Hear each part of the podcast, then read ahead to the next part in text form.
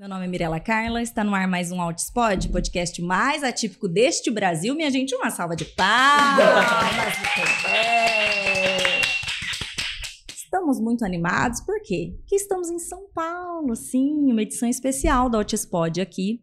Porque eu tô o quê? Correndo este Brasil atrás de profissionais, tentar sair do meu meio só, conversar com gente nova, é, novos nomes, famílias, histórias, né? A intenção do canal é trazer informação gratuita e de qualidade para o máximo de pessoas possível. Então, inclusive, se você não está inscrito no canal, já se inscreve Deixe seu joinha, seu comentário. É muito importante essa participação e engajamento aqui para o YouTube entender a relevância desse assunto e entregar para mais e mais pessoas, e é o que a gente quer, né?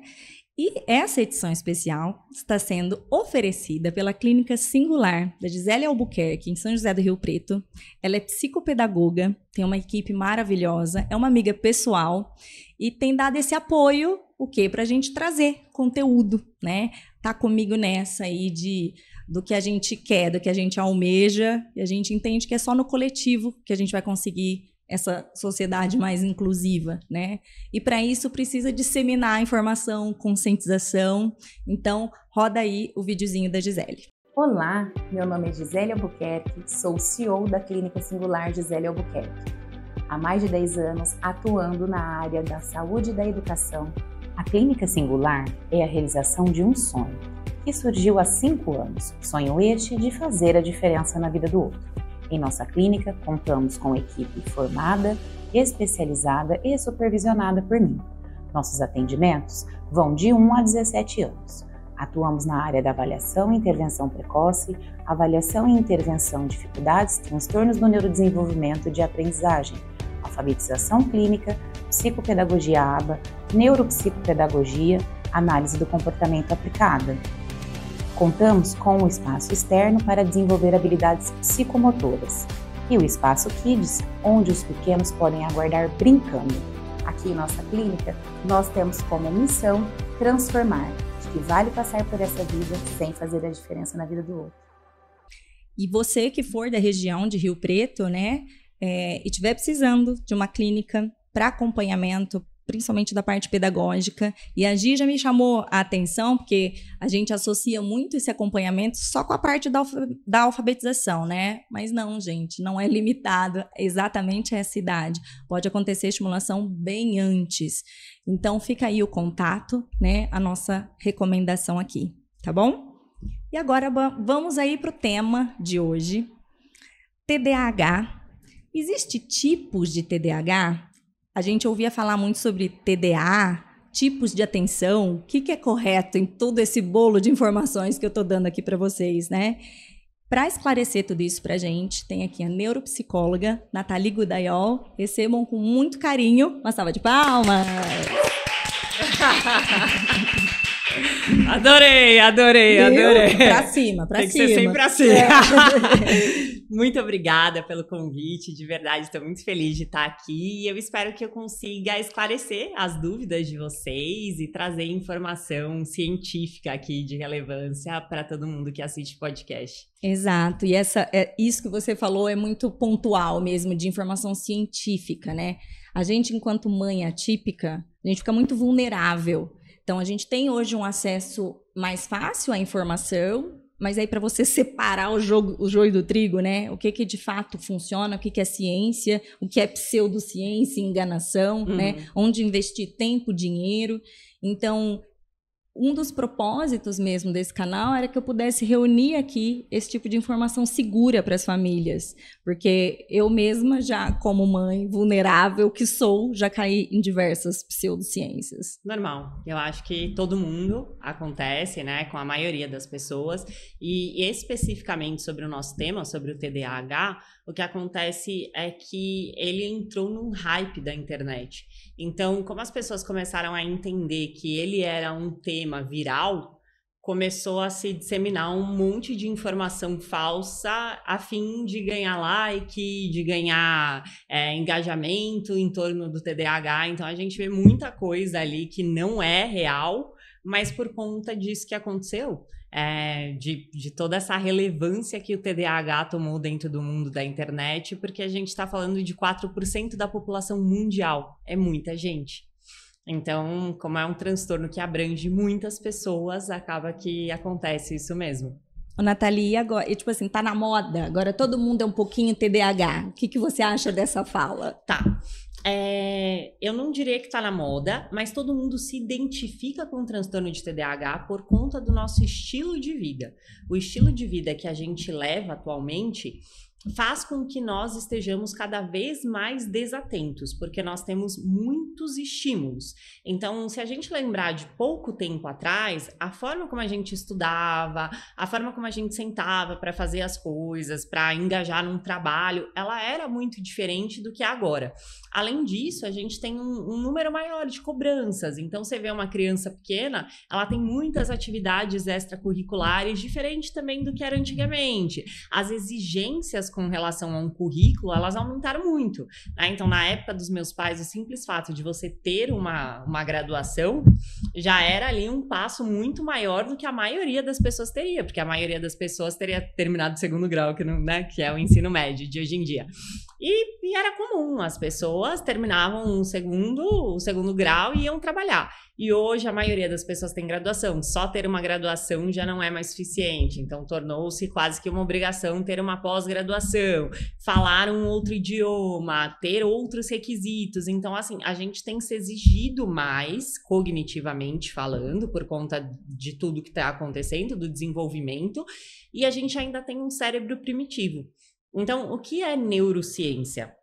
É a gente olhar para aquele homem caçador-coletor e tentar ao máximo entender aquele funcionamento, porque aquele funcionamento ainda é a base de como funciona a nossa biologia hoje. A nossa sociedade evoluiu muito rápido, a gente tem uma modernização social muito grande para um cérebro que ainda é primitivo.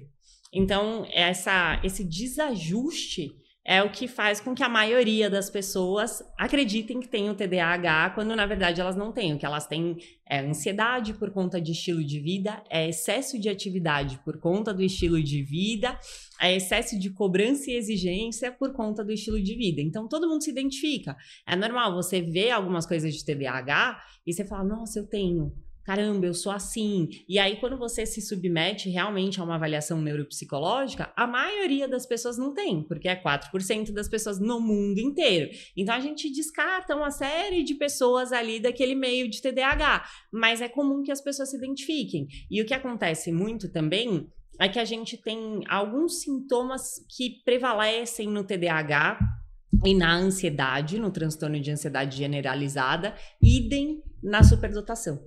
Então, tem, tem coisas que, que têm correlação. Então, às vezes, a pessoa tem uma superdotação e acredita que tem um TDAH e vem para avaliação por conta dela achar que tem um TDAH. E o contrário também. Às vezes, ela está com um transtorno de ansiedade ela vem. E às vezes, não é nada disso. Às vezes, é só uma questão comportamental. Sono e fome e alimentação interferem no nosso sistema atencional. Tanto é por isso que quando a gente faz a avaliação de um paciente na clínica, a gente precisa avaliar a atenção mais de uma vez não vale só uma bateria de teste de atenção, você tem que fazer outra. Por quê? Porque de repente, naquele dia específico, o paciente estava com fome. De repente, naquele dia específico, ele não dormiu bem. Então, são até orientações que a gente dá para o paciente na primeira sessão, de que ele se alimente bem, de que ele durma bem, para que ele possa realizar o, é, os exames Avaliação. de uma forma mais é, fidedigna. Sim. E é importante né, fazer essas diferenciações e aí a gente esbarra muitas vezes na falta de capacitação dos profissionais, né? E porque até mesmo o autismo, se você for pegar as características, não só do autismo, TDAH, mas transtornos do neurodesenvolvimento uhum. em si, são características isoladamente que são muito comuns a quase todo mundo tem uma coisinha ou outra. A questão é ter tudo para fechar um diagnóstico, né? E, e, e, inclusive, acho que a graduação. Então, ah, eu tenho disso, mas quão grave é isso, o quanto isso impacta na sua vida, isso te traz prejuízos reais, né? Isso é daqui para a lua de distância, de um Sim. jeitinho de ser e de algo que de fato é uma barreira de aprendizagem, de desenvolvimento, né? E, e daí por diante, né? É, a gente costuma brincar, né, que quando você tem aula de psicopatologia, você se identifica com absolutamente todos os transtornos, inclusive esquizofrenia, inclusive toque, todos eles, assim. É muito comum. Por quê? Porque os nossos traços de personalidade, quando eles acabam se tornando exagerados, assim, eles muitas vezes levam a um transtorno. Então, assim, ah, eu tenho uma mania de organização. Ok. Agora, eu tenho, eu sou extremamente metódica ao ponto de que se eu não fechar a porta e verificar três vezes, eu não consigo sair de casa a gente está falando de um funcionamento neuroatípico de uma pessoa que realmente tem um transtorno. Mas você olha lá e fala assim: ah, rigidez de comportamento. Você fala, pô, eu tenho. Porque em algum momento você tem rigidez de comportamento. E tá tudo bem, faz parte. Então é normal mesmo, a gente acaba se identificando. É, com relação a diagnóstico, o diagnóstico é uma coisa muito precisa que precisa ter um olhar assim é, muito apurado na hora que a gente vai olhar para um diagnóstico de um paciente, né? E olhar para todas as questões dele como um todo. E o que acaba acontecendo muito no TDAH é que o TDAH ele é um transtorno das funções executivas. As funções executivas são as funções realizadas pelo nosso córtex pré-frontal que é a região que o pessoal fala que é mais cara, que é o que difere a gente dos outros animais. O animal o homem dos demais animais que é a capacidade de planejamento, de prever o que vai acontecer, de execução daquilo que você planejou, de controlar os seus impulsos. Então, tudo, todas essas funções que flexibilizar o seu raciocínio. Ah, eu tô vendo que não tá funcionando por aqui, então eu vou tomar um outro caminho. Ter velocidade de raciocínio, tudo isso são funções executivas. Raciocínio fluido, que é a capacidade que a gente tem de manter uma fluidez dentro de uma conversa sem ficar arborizando os nossos pensamentos. Então, tudo isso é o que esse conjunto de coisas é o que a gente chama de funções executivas. O TDAH, ele tem prejuízo em todas elas. É que a atenção, ela é a primeira função psicológica superior. E quando ela tá ali em déficit, ela acaba que como um efeito dominó, ela vai atrapalhando todas as demais. Então, por isso que ele recebeu esse nome de transtorno do déficit de atenção, porque é a primeira de todas. Então, se eu não tenho atenção, eu acabo prejudicando a minha memória. Porque para que eu consiga memorizar algo, eu preciso prestar atenção primeiro no que o professor falou, para que aquilo entre na minha memória operacional primeiro, depois memória de curto prazo e se torne uma memória de longo prazo. O que, que acontece com o TDAH? Ele não prestou atenção. Então, ele prejudica a memória operacional, que faz parte das funções executivas. Aí, ele prejudica a flexibilidade de raciocínio dele, ele prejudica o planejamento, ele prejudica a, a execução daquilo que ele planejou. Então, ele vai ter questões em tudo isso, não só na atenção. Vão ter outras questões junto para que a gente chegue nesse diagnóstico. Se eu tiver com um problema única e exclusivamente atencional, eu posso estar falando de uma ansiedade e não de um TDAH, porque para ser um TDAH eu preciso ter todas as funções executivas prejudicadas. Então, essa é uma questão assim que, que muitas vezes foge. Então, a, o que eu acredito que muitas vezes dificulta essa questão é que às vezes você aplica só uma escala. Sim. E aí, quando você faz só a escala, de verdade, no consultório, eu nunca apliquei uma escala de TDAH que a pessoa não tenha TDAH. Nunca. Porque você olha para o seu comportamento e, de novo, pelo estilo de vida que a gente leva, a gente preenche todos os requisitos ali. Você fala, nossa, não, às vezes eu tô falando um negócio e eu esqueço. Ah, eu não presto muita atenção 100%. Ah, quando eu tô lendo, minha cabeça viaja. Acontece com todo mundo, mas é Sim. por isso. Às vezes você tá extremamente cansado na hora que você vai ler. E aí é difícil de sustentar a atenção mesmo. Eu, você sabe, até que isso de, da, de de entender o diagnóstico, entender o que é o TDAH. É, quando eu tive o diagnóstico do meu filho, meu filho tem seis aninhos, eu tive com dois aninhos de autismo, né? É, poxa, eu me debrucei nessas questões do neurodesenvolvimento. E em nenhum momento eu me identifiquei com o TDAH, uhum. o que para mim hoje é chocante, que eu não tenha, que eu tenha demorado tanto para fazer essa identificação. Eu, eu, tenho o diagnóstico de TDAH, que veio depois do diagnóstico do meu filho, inclusive. Mas por que que eu não me identificava com o que eu lia? Quando eu dizia falta de atenção, eu não me reconhecia, porque eu pensava, cara, eu não tenho falta de atenção, eu tenho atenção demais, eu pareço uma parabólica captando todos os sinais, e aí eu tenho dificuldade de, de escolher em qual. Uhum. Então, quando falava isso, ah, TDAH, que não, não é atento, eu pensava, nossa, mas eu percebo tudo. E aí, o que eu faço com todas essas percepções é que, que define, né? Então, esse, existe isso de tipos de atenção? Existe, com certeza. Isso que você trouxe é a atenção concentrada, tá? Então, assim, TDAH é justamente isso. É um excesso de atenção a coisas que não deveriam que não ser. Precisa. Então, você tem uma dificuldade de selecionar qual estímulo que você vai prestar atenção. Porque, por exemplo, se eu estivesse o tempo todo sentindo a roupa que eu estou usando, isso dificultaria muito estar aqui, aqui no, no presente momento, porque eu ia ficar pensando assim: nossa, mas eu estou sentindo tecido. Ah, e principalmente se ele estivesse me incomodando. Então a gente tem uma adaptação com relação a isso. Você sente a roupa assim que você a veste e depois você esquece. Você para de sentir um cheiro. Por quê? Porque você vai selecionando e isso acontece de uma forma natural. Para o TDAH, o problema não é olhar para o professor, é que passa a mosca é que alguém fala alguma coisa, é que cai o lápis do amigo, as coisas acontecem. E aí ele tem, porque ele tá atento a tudo. Então, por isso que ele é desatento, porque ele presta atenção demais a tudo que tá ao redor. É justamente isso que é o TDAH. Quais são os tipos de atenção que a gente tem? A gente tem atenção concentrada, que é a capacidade da gente se manter concentrado em alguma coisa. Por exemplo, quando a gente vai a uma palestra, ou o que a gente está fazendo aqui. A gente está concentrando a nossa atenção nesse bate-papo durante uma hora e meia. Então, eu estou com, com, uma atenção concentrada, focada aqui.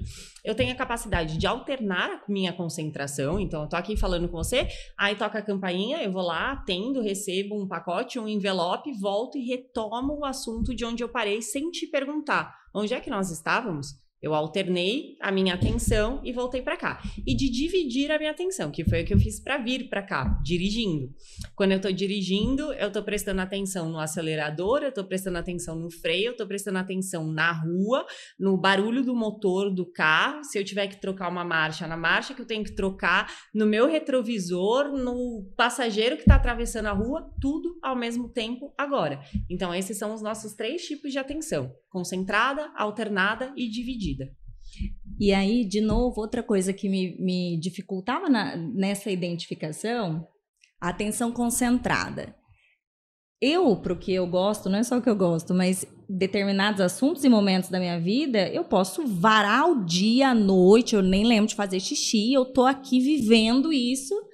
E em outras coisas, meu Deus, é um esforço, assim, que eu não consigo parar de prestar atenção em tudo que está ao meu redor. Não vai patinando, hum. desenvolve. Mas, de novo, eu pensava assim, claro, todo mundo, se for fazer o que gosta, rende muito mais, né? Mas eu não tinha me.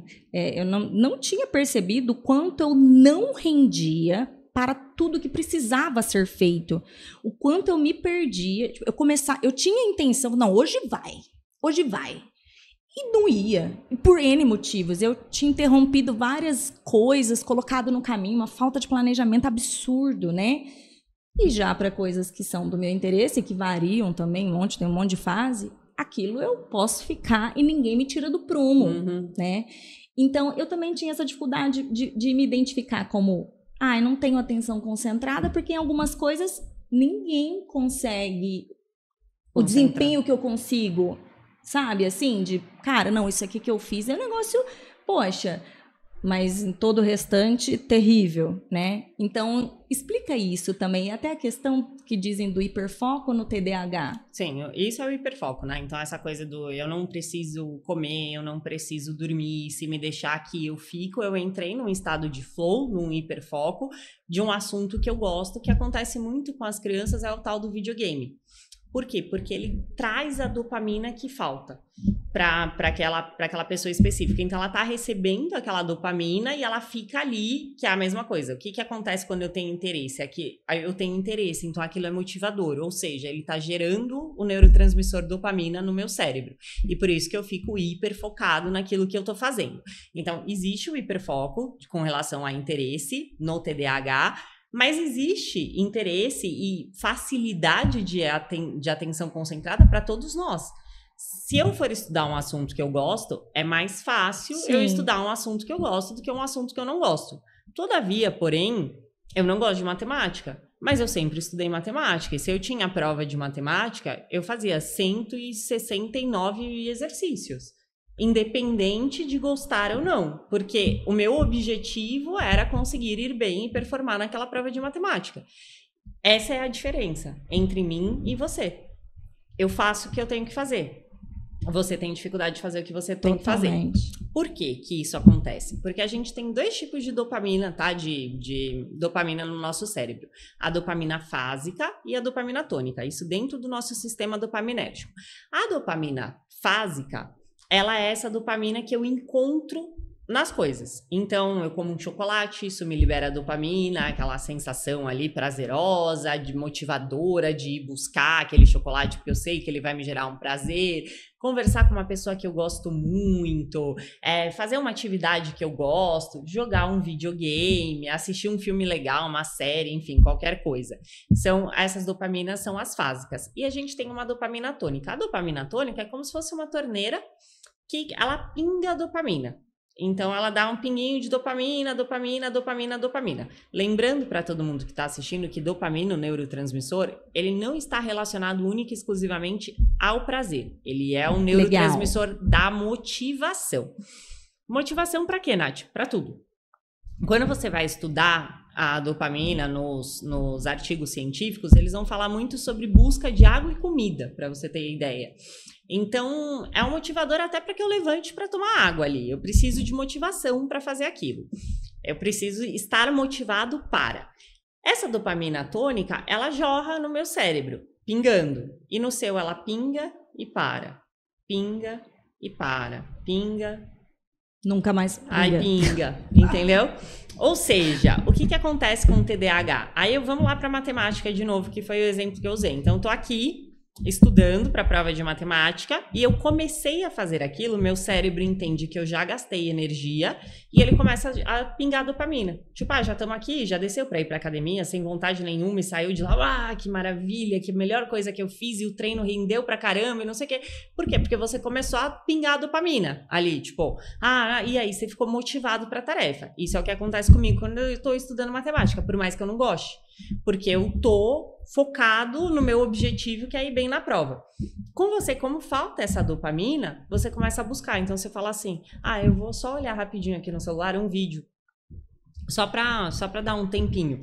Aí você olha o vídeo, aí você manda para sua amiga, aí sua amiga tá online, aí ela pega e te responde, aí você começa a trocar ideia com ela, aí você levanta para não sei o quê. Aí você fica buscando em vários comportamentos a dopamina que você precisa para fazer o que você precisa que você não tá conseguindo fazer. E isso é a procrastinação. E aí passou o dia, você fala: "Meu Deus, são nove horas da noite, eu não estudei nada".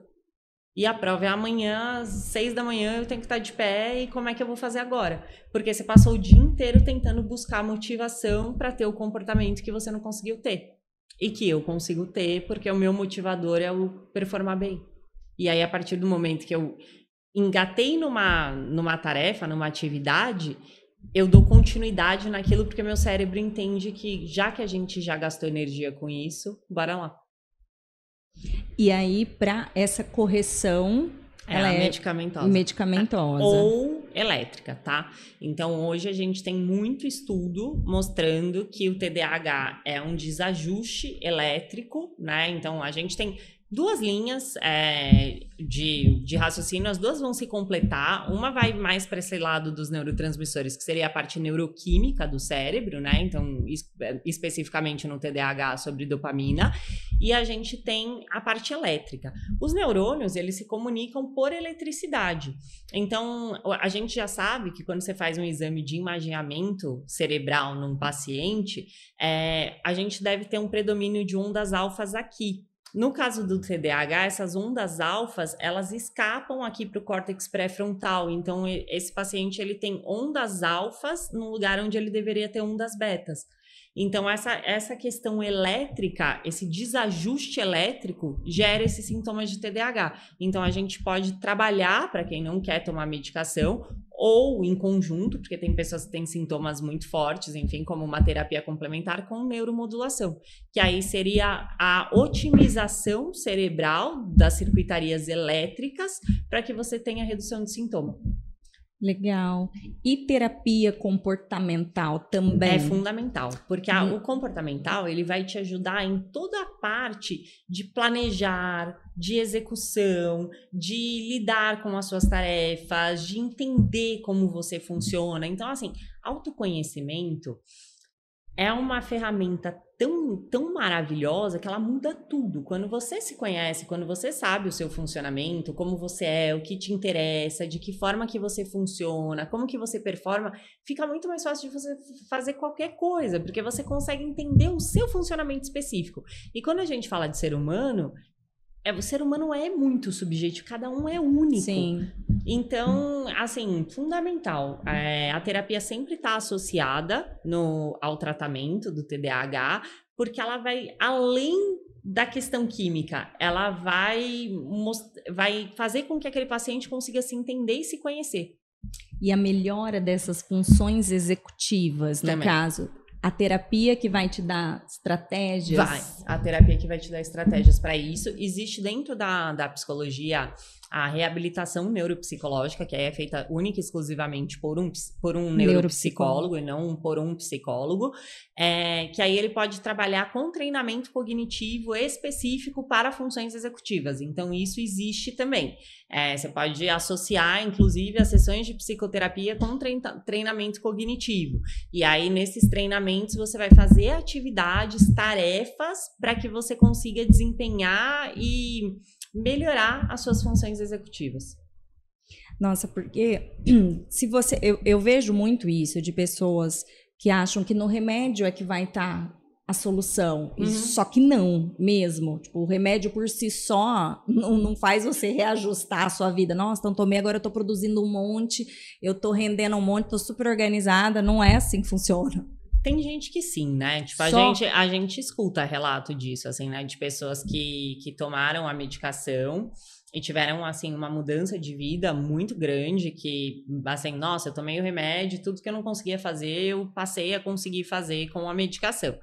Eu já ouvi bastante gente falando isso, mas não são todos. O ideal é que a gente associe e o próprio médico neurologista, normalmente junto com a receita da, da medicação, ele coloca a prescrição de psicoterapia. Acontece com algumas pessoas, mas de novo, tem pessoas que têm sintomas um pouco mais brandos, tem pessoas que têm sintomas um é, pouco mais graves, que... e aí a gente está falando de um espectro muito grande e de variáveis imensas. Então, tem pessoas que já têm todo um ajuste de rotina, a pessoa dorme e acorda no mesmo horário, ela faz atividade física, ela cuida da alimentação, ela. Essa pessoa, se ela só colocar uma medicação ali, ela já, enfim, já tem um autoconhecimento, já sabe um pouco sobre ela, já tem uma organização, ela tende a performar melhor do que uma pessoa que a vida tá um caos, aí ela toma o remédio e continua em meio àquele caos. caos. E aí, realmente, ela tem menos resultado. E essa pessoa organizada, com toda essa rotina, ela uhum. pode ser um TDAH? Existe um TDAH, sim? Eu digo porque eu, hoje, assim, do, do, do que eu convivo, né, das famílias, tem um impacto tão grande na funcionalidade. E aí eu também estou dizendo de famílias que vivem também a questão do autismo, né? Comorbidades uhum. associadas. Sim. Então, meu filho, ele é autista e TDAH. Então, eu de fato eu preciso ajudá-lo a construir um repertório de, de ações, de ferramentas para que ele se mantenha, né? Que vai muito além da questão do medicamento apenas. Ah, sim, com certeza. Ainda mais quando a gente fala de duas, né? De dois transtornos associados, é bem, bem mais complicado do que quando a gente está falando de um único transtorno são menos pessoas que conseguem se organizar com relação ao TDAH, mas não é incomum. Tá. Existem essas pessoas, principalmente, eu acho que a internet ajudou muito nisso, assim. Então, hoje, como as pessoas elas têm mais acesso à informação, às vezes o paciente vem e, e aí você fala, ah, você cuida do sono? Cuido. Ah, faço certinho higiene do sono, eu durmo e acordo no mesmo horário, eu, é, enfim, eu faço tudo bonitinho. Ah, cuida da alimentação? Ah, cuido da minha alimentação. Ah, tá fazendo exercício físico? Tô fazendo exercício físico, não sei o que. Ah, eu tenho um trabalho que eu tenho que entrar, e aí a pessoa se organiza dentro daquela rotina.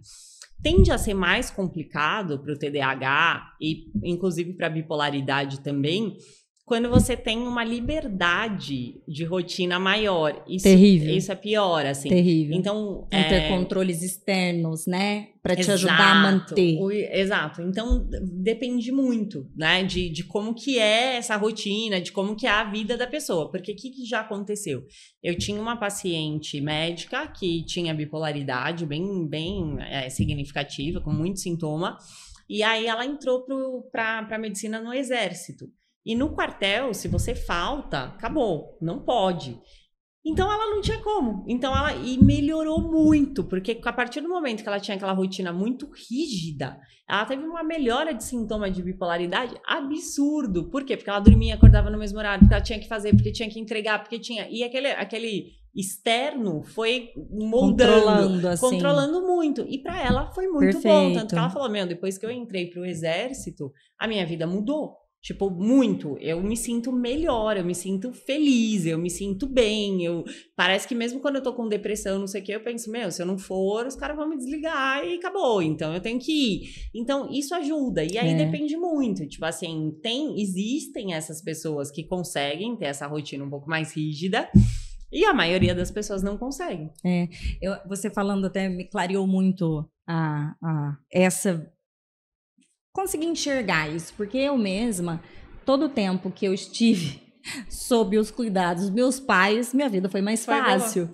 Porque eu sempre tive esses controles externos, nunca tive essa liberdade, graças ao bom Deus. Porque, assim, poderia ter sido muito mais desastroso se eu não tivesse isso, né? E quando de fato ficou para mim na minha mão, aí foi ladeira abaixo, né? E uma sensação muito ruim de incompetência, de irresponsabilidade. Se eu sei que tem que ser feito, por que, que eu não faço, né?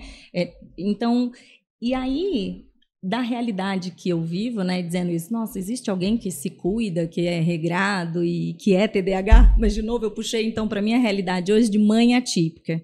As famílias que eu convivo são todas disfuncionais, certo? Por diagnóstico. Então, muitas mães ou pais, né, é, e são somente TDAH, mas tem um filho com mais condições, então já é uma família que tá ali patinando, assim, né? Uhum. Então, para manter a rotina do meu filho, por exemplo, eu não consigo fazer uma minha. Eu tô sempre muito ligado nas coisas dele, então esse autocuidado, autogerenciamento, para mim é sempre a hora que der, é no final, é por último. E então isso foi aí é o que eu te disse, foi ladeira abaixo, É. né?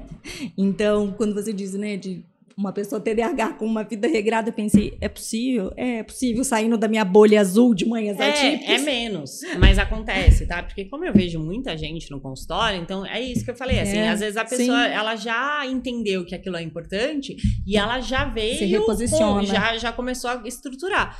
É possível para todo mundo? Não, não é, mas existe. Né? É a exceção? É menos? É menos, mas só pra gente não generalizar e dizer, ah, todo TDAH não consegue se organizar. Não necessariamente. Existem aqueles que, Que sozinhos já foram isso. se organizando, enfim, conseguiram ali É. dentro das suas possibilidades organizarem, mas mesmo assim tem dificuldade. Às vezes Sim. tem dificuldade de cumprir aquilo que se comprometeu a fazer, enfim, tem dificuldade de planejar e de, se e de executar. E aí o diagnóstico vem para ajudar para nessas ajudar questões. a nortear, né? Do mesmo jeito que, assim, você, mãe, que tá aí dizendo, olha, mas para mim não resolve, porque eu, eu tenho muito essa sensação de ouvir depoimentos na internet de melhora absurda e, tipo, só que não, isso não reflete nem um pouco, não só a minha vida, da minha casuística, do grupo de mães que a gente convive e tal. Mas é óbvio, porque são realidades totalmente distintas. Então, provavelmente, nesses casos, só o remédio não vai salvar a tua vida. Você precisa, de fato, buscar uma ajuda de, é, de, de terapia, um acompanhamento adequado que te E ajude de a gerenciar, assim, né? Eu acho bem importante que a criança tenha consciência da condição dela e que ela entenda, porque ela é a sua maior aliada.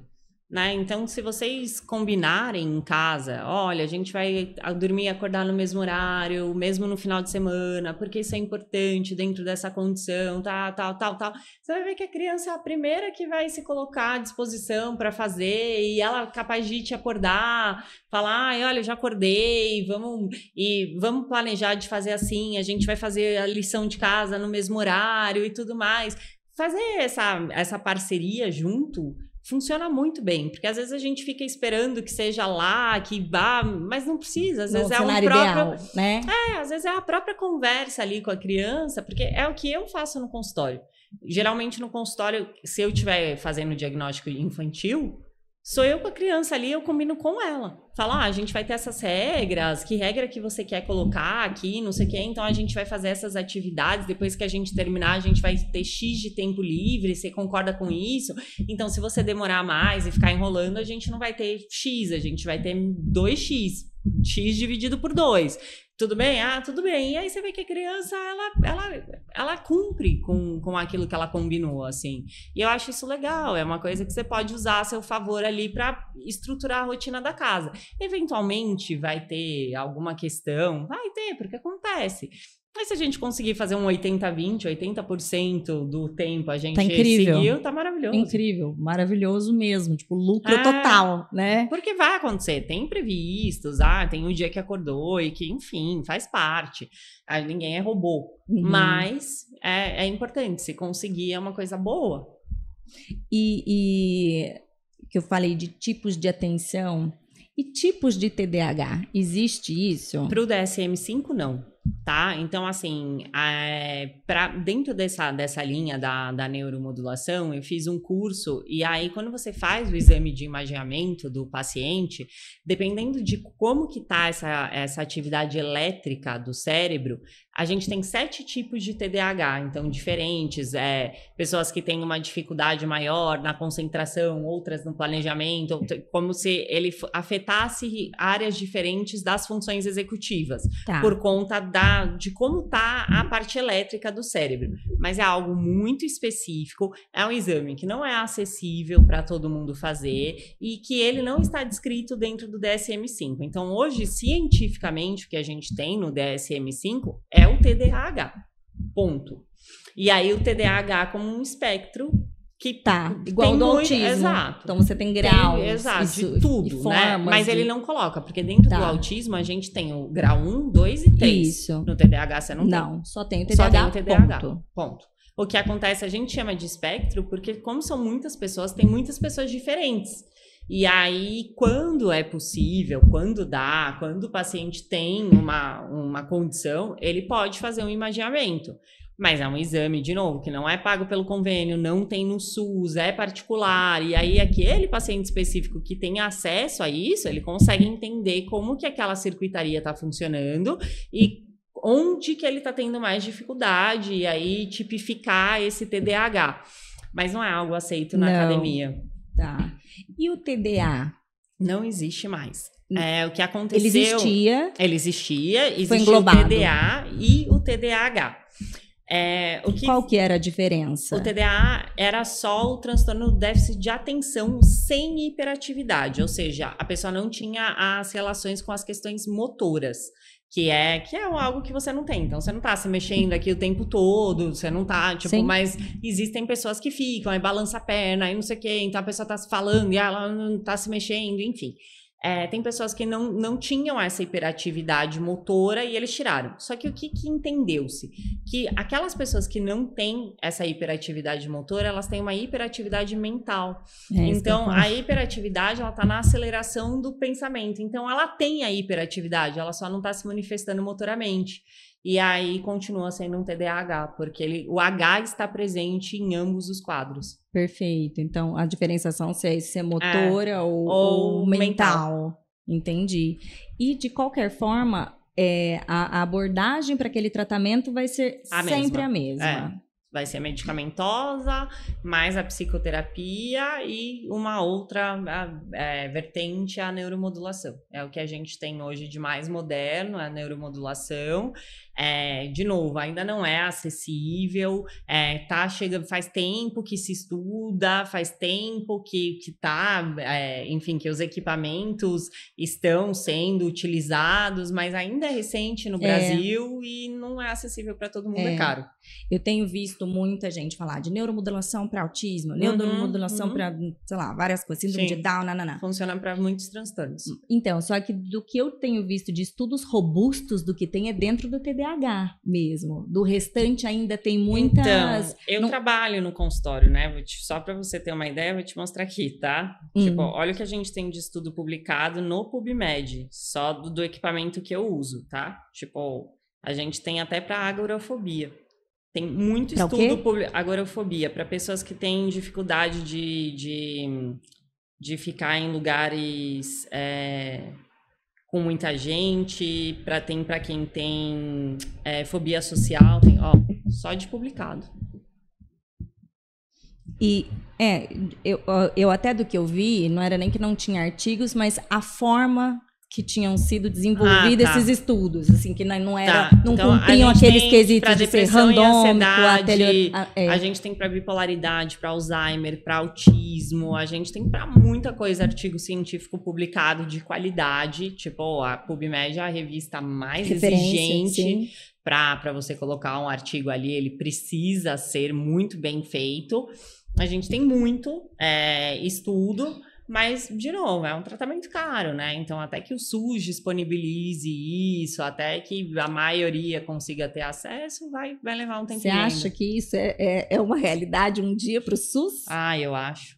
Você acha? Sim, porque a gente tem. Eu, eu gosto do SUS, eu trabalhei muito tempo no SUS, assim. Não, o SUS é, É. maravilhoso, mas é que eu, eu penso hoje no SUS, até para autismo, que eu vou dizer, né? A gente não tem um amparo. Hum. Quando te- teve alguma coisa para ser colocada ali, colocaram constelação familiar. Não, a gente tem muito dinheiro, nosso E- país é muito rico.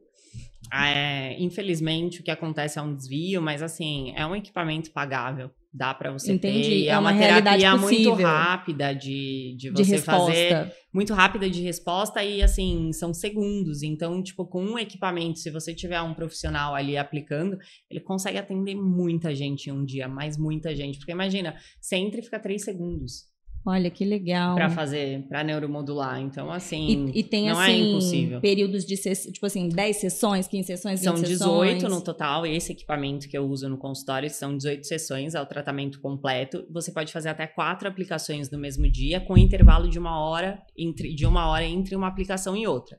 Então, em cinco dias, se você fizesse corridos, você consegue ter feito o tratamento inteiro. É, mas, sei lá, no SUS, o que, que eles poderiam fazer? Uma vez por semana, e assim, em três segundos você libera o paciente e entra o próximo. É, não é impossível, né? O problema é que, infelizmente, não existe interesse, assim. É, de prioridade, do a gente governo, sabe que tá? não é de- Não é da de quem trabalha no SUS, porque Ah, quem trabalha dúvida. no SUS Eles não têm essa autonomia não, do que, e que vai são colocar pessoas ou não. maravilhosas. Eu fiz Santa Casa e eu já vi gente levando gases de casa para operar sim. paciente.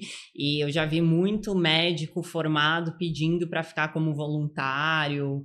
É, é um é, é assim, é lindo o trabalho que é desenvolvido ali dentro, de verdade. É. Eu, eu amo a Santa Casa. Eu acho que é um mesmo paralelo quando a gente pensa em inclusão escolar. Eu tenho certeza que a maioria esmagadora dos professores querem Quer acolher, muito. quer. O que não tem, de fato, é um apoio estrutural, né, da instituição para te capacitar, porque só boa vontade, né? Então, quem levou a gás, quem... a gente vai fazer, mas isso vai resolver em massa? Não vai. Isso precisaria ser algo sistemático para ter, É, né? Então, é porque, infelizmente, né? Infelizmente mesmo, assim, tem muito dinheiro desviado. É, muito dinheiro quem tá, desviado. o problema assim. realmente não são ali dos profissionais que estão. Não, Então, de forma de nenhuma, novo, pelo as contrário. professoras, gente, querem fazer o melhor, mas aí você coloca uma professora que não está capacitada sozinha com um monte de alunos. Com, com transtornos completamente distintos, ela não sabe como Sem conduzir. apoio. E você achar que isso é incluir, Ah, você, vai infartar a professora, a mãe que está agoniada ali, a criança com sofrimento, os amigos, isso aí não é. É, Então, e a mesma coisa, assim, dentro No- da realidade dentro da realidade médica. É, todo mundo quer o melhor, todo mundo É. que tá ali ama demais o que faz e faz assim, é, com todo carinho, com todo coração, com todo o coração. Tem muita gente que nem tá envolvida com isso, que dá muito dinheiro, mas tem desvio de comida, gente. É absurdo. Porque tem gente que fala, ah, não vou doar dinheiro, eu vou doar alimento. E aí os caras conseguem desviar a cesta básica, assim, é. é triste. triste, né? É, triste. Infelizmente, assim, Mas eu sabe? fico, assim, é, fico feliz de você ter explicado dessa possibilidade, que assim, Sim, que é uma certeza. possibilidade viável, conforme, sabe? Conforme as pessoas forem tendo resultados, é, não tem por que não. Porque sai mais barato. É né? isso que eu ia falar. Sai mais barato. ra- Tipo assim, a efetividade disso, em termos de, de, de tendo todo esse resultado, né? É um investimento barato. Às vezes e a pessoa vai precisar menos de terapia, porque a gente associa com psicoterapia, mas ela vai precisar menos, ela não vai precisar tanto de medicamento. Tem muita gente que sai de crise de depressão intensa. Então, assim. É, é, é bom até para o governo, sabe? Só que eu acho que conforme a gente for tendo resultado robusto, isso vai É, ganhando mais é isso. força. Sim. Então precisa começar desse jeito, como tudo, né? É. Nem todo mundo tinha um computador em casa. Eu fui ter com 14 anos. Mas quem tinha dinheiro já tinha muito tempo. Até que um dia notou-se que ele era primordial e ele passou a ser acessível para outras pessoas. É, é isso. Mas eu também sou uma otimista. Se a gente deixar de Ah. ser trabalhando nisso, de Eu que, que acho, resta? Eu, eu sou super ter, otimista sim. de melhoras total. Senão a gente nem estaria aqui. Você, num fim de semana, poderia estar fazendo várias coisas, mas você está aqui porque você acredita nisso. Ah, sim. né, eu- de contribuir com a informação e conscientização. Porque a gente começa aqui sozinha e vai fazendo um barulho, um barulho, um barulho e conseguindo pressão, né? Números, pressão de política pública e assim por diante. Ah, eu, eu acho, sim, que. E eu acho que a maioria, eu gosto muito do nosso país, assim. Eu sou uma brasileira diferente dos demais, assim. Não, Enquanto que todo mundo acha que, ah, eu quero ir embora, que Não, eu eu, quero amo aqui, muito é o nosso isso. país, assim. Eu tenho muita paixão pelo Brasil, eu amo o nosso povo demais, assim. Uhum. Muito, muito, muito, muito, muito. E eu acho que ninguém é como a gente, de verdade. Não, eu também É, acho. eu acho Não, que- também acho. eu acho que ninguém é como a gente. Tanto em parte de, de país mesmo, Hum, físico, eu- e de paisagens, de natureza, de recursos naturais, Nossa, eu povo. amo muito o nosso povo, assim, povo. muito, muito povo brasileiro, muito, muito, muito. Então, eu só acho que a gente, por, por a gente ser tão bom do jeito que a gente é, a gente acaba sendo muito submisso, sabe? Porque a gente tem muita força. E se a gente se unir enquanto sociedade, assim, é, o amor que a gente tem é muito grande, assim, é um povo que se ajuda, né? Se ajuda. É, é absurdo, assim. E eu já tinha essa percepção, mas depois que eu comecei a trabalhar com a internet, isso, assim, ampliou muito, porque se você coloca um negócio no teu story, é, ai, tem essa larvinha aqui em casa, meu, vem 15 pessoas te falar, faz isso, faz não sei o quê, faz... De graça, só porque a pessoa quer, tipo, seu bem. É impressionante, assim, é impressionante. É, é lindo de ver. Você coloca qualquer coisa, tipo, ah, sei lá, treino, dieta. Tô muito no movimento desse de estilo de vida, de mudar, né, estilo de vida, de quem me segue e tudo mais. E a galera vem compartilhar dica. Ai, olha, eu comecei a tomar isso daqui, é muito gostoso e é saudável. É, é muito legal. Tipo, e eu, eu de verdade, eu acho que isso não tem lugar nenhum do É. mundo, sabe? Tem, tem várias mães que acompanham aqui o canal e que são de fora, tanto dos Estados Unidos quanto na Uhum. Europa. E, e elas se queixam muito disso, dessa É. solidão. Que elas lá não conseguem uma rede para se conectar. Aqui o nosso povo é caloroso, o nosso povo, tipo, se ajuda. Eu sei, tem exceções, tem, tem, mas são exceções. São exceções. Tipo, a maioria aqui, se você sair na rua, se você pedir ajuda, se você. Eu fiz um experimento na faculdade sensacional. É, a gente tinha que conseguir um não, né? Tipo, é- essa era você aprender a levar um não, enfim. Era uma questão ali até com, com relação ao atendimento, a tudo. E a gente tinha que sair na rua e falar as coisas mais absurdas para que as pessoas falassem não para nós, né? E aí, era coisas absurdas. Então, imagina, eu não te conheço, eu chegava e falava, Mi, é, minha mãe me expulsou de casa é, porque eu tô grávida e ela não aceita, tipo, era mais jovem, tá? Sim. Ela não aceita, não sei o que, nananã, eu posso dormir nessa casa? E é muito louco, porque o povo brasileiro fala, ah, então, é, tem um quarto, não sei o que, nananã, mas eu vou ver com a minha... Tipo, é, é impossível você levar um não no Brasil, assim, tipo, as coisas mais absurdas, assim, chegou uma hora que, porque a gente tinha que fazer o experimento, né, e aí minha, minha amiga chegou num cara que tava chupando um picolé, ela falou, ai, que delícia, me dá um pouquinho, ele, não, toma pra você, tipo, até isso, assim, sabe?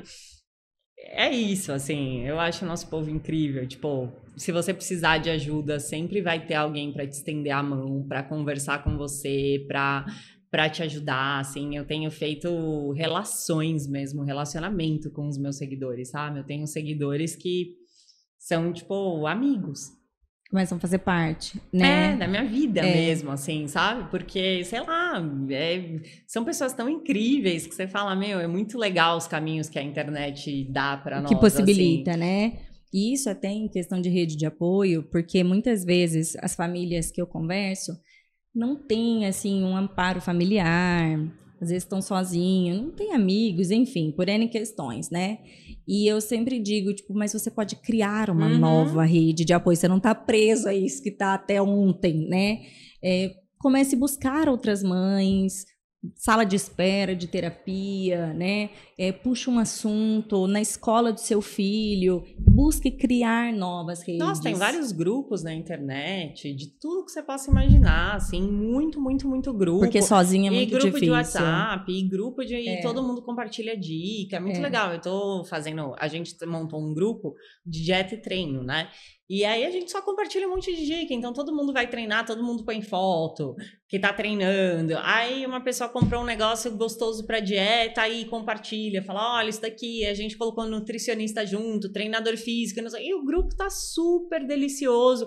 Eu já peguei 800 dicas dentro do E assim, é um grupo de WhatsApp uhum. que a gente criou para se dar força. É, é isso, de buscar é. criar uma rede de apoio. Também, porque sozinha tipo, é muito difícil, né? Mães de filho com neurodivergência. E vai lá e todo mundo compartilha dica e compartilha um profissional muito bacana que levou, Sim. uma terapia que fez, um livro que leu, e é, é muito bacana, é. tipo. Inclusive, pessoal, para quem é, quiser e puder se tornar membro do canal, é R$ 7,99 por mês. Além de conteúdo exclusivo, tem a comunidade do grupo Altispod. Tem um, ah, um grupo de WhatsApp né? Eu mesma eu não fico conversando ali não, mas o grupo se retroalimenta, porque é mães isso. e pais e autistas, então um pergunta, outro responde, aí vai falando e justamente por isso mesmo, é, sabe? É muito legal, tipo, eu acho que esses grupos assim, ah, aí você faz um curso de alguma coisa e aí aquele curso criou um grupo e é isso, a gente tem duas famílias, né? A que vem com a gente e a que a gente escolhe. E a que a gente cria. Perfeito. Você quer acrescentar alguma coisa? Não, acho que a gente quer me deixou. perguntar alguma coisa? Não, eu acho que dentro do tema que se propôs, fiquei, estou sem dúvidas. Ah, então perfeito. Eu agradeço demais ah, sua participação, sua disponibilidade no final de semana, né, Imagina, né, de vir prazer. aqui com a gente. Obrigada. Obrigada a você. Tá bom? Gente, qualquer dúvida que vocês tiverem, entra no meu Instagram, me pergunta, eu respondo absolutamente todos os meus directs, sem exceção. Hum, tá? Que incrível! Todos, Jura, juro. que legal. É, no, é, na abertura aqui sua, passou aqui o teu. Tá, o perfeito. teu. Pode me perguntar teu arroba, mas aí o Juninho e a Lari vão colocar de novo, fica o tempo inteiro ali tá. pra começarem a seguir. Você posta muito conteúdo também. Eu posto dois Reels todos os dias. E story da hora que eu acordo, da hora que eu vou dormir, tipo, o tempo todo. E você tem um podcast também? Eu tenho um podcast que se chama Podcólogas Podcast, que é sobre saúde mental.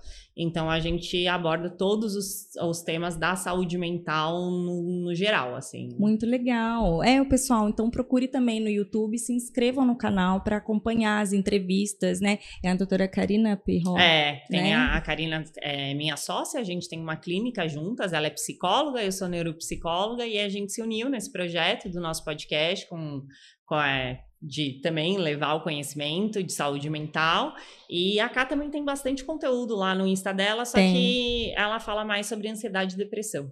É, ela, eu tinha convidado também para a gente se encontrar, mas ela esse final de semana não poderia. Ela tá viajando, deixou... se você entrar no Insta dela, você vai ver. é, tá e aí ela, mas ela foi super solista e aberta para uma é, nova é oportunidade para a gente conversar.